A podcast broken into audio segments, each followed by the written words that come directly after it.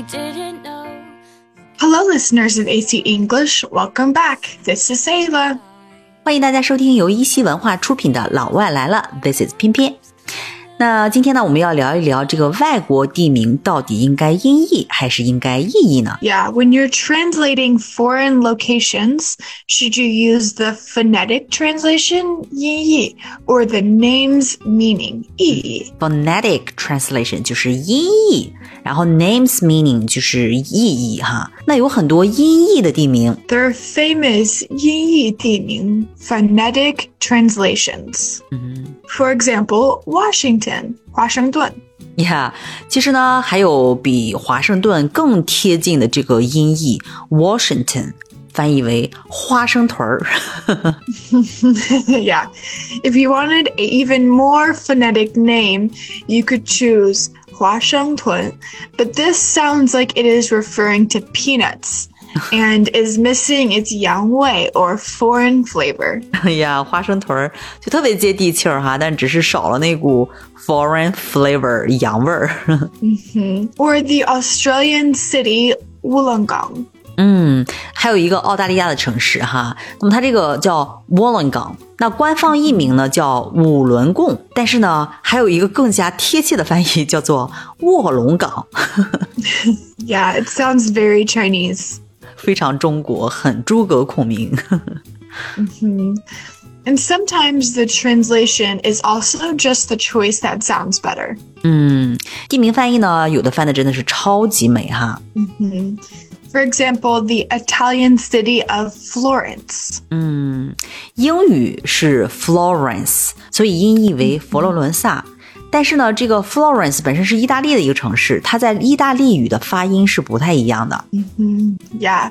Florence in Italian is Firenze. 嗯，所以呢，徐志摩呢就称它为翡冷翠，还是很贴切的。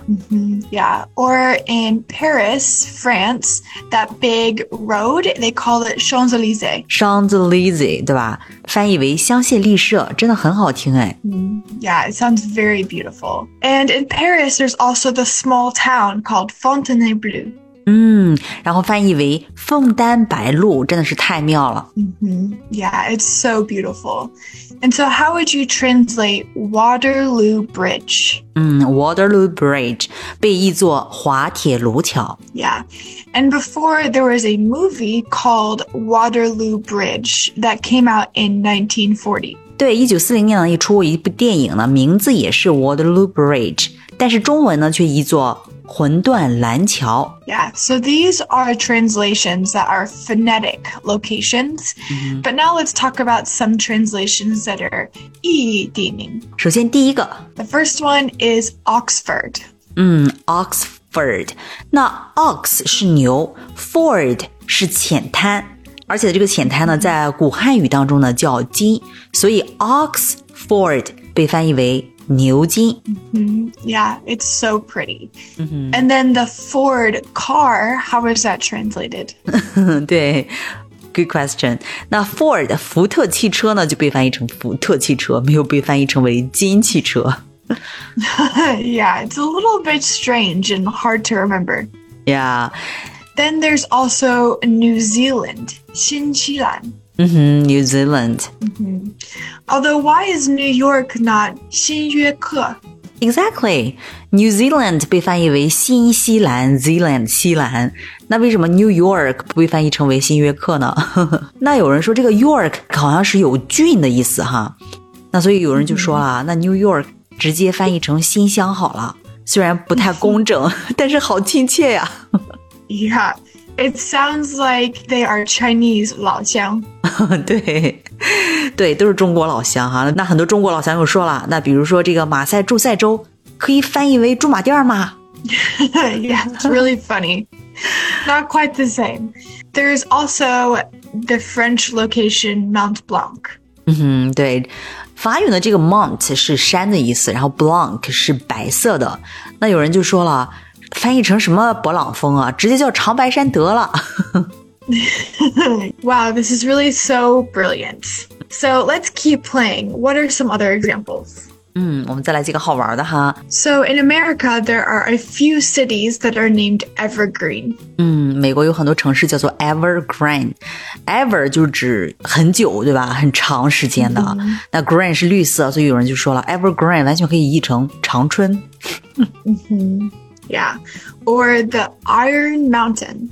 Iron Mountain，Iron 就是指铁、钢铁的，Mountain 是山呀、山岭啊，所以有人就说 Iron Mountain 可以翻译为铁岭。 Or in New York, the Fifth Avenue. 对，纽约的这个第五大道是它的官方译名哈，The Fifth Avenue。但有人就说改成五道口也挺好玩的呀。yeah, it makes more sense. Yeah.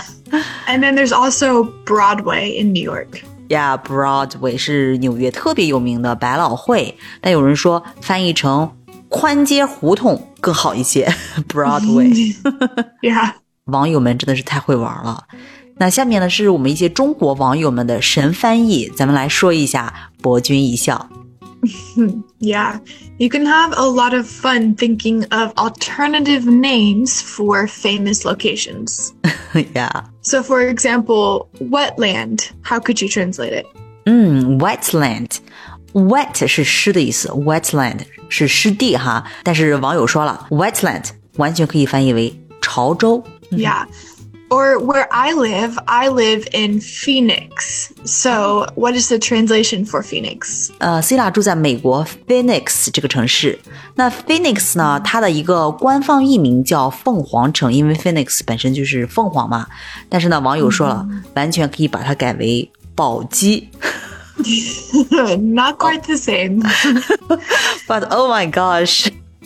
it's so funny. It's so funny. There's also the city of Rocktown. 嗯，Rock Town 官方译名是石城，但是呢，有人说了，改成石家庄 Rock Town。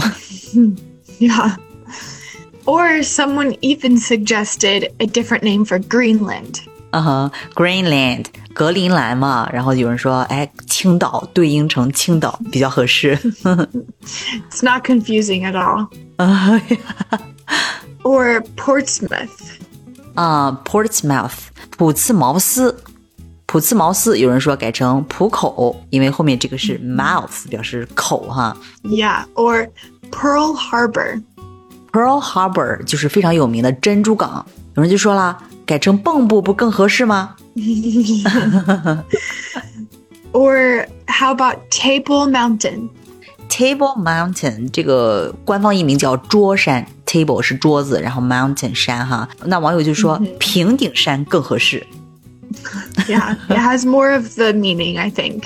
Yeah, Yeah. There's also Newfoundland. Newfoundland 纽芬兰，然后网友建议改成新发地。 Yeah.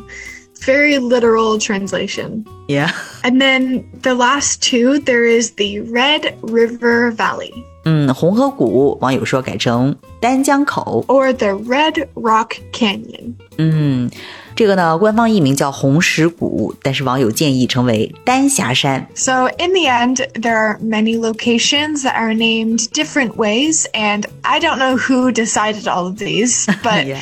it's important to learn their names and not just guess because you could guess incorrectly. exactly. 那今天的节目呢，我们就做到这里。那上面的地名翻译，你最喜欢哪一个呢？Or if you have a new name suggestion for a location, let us know.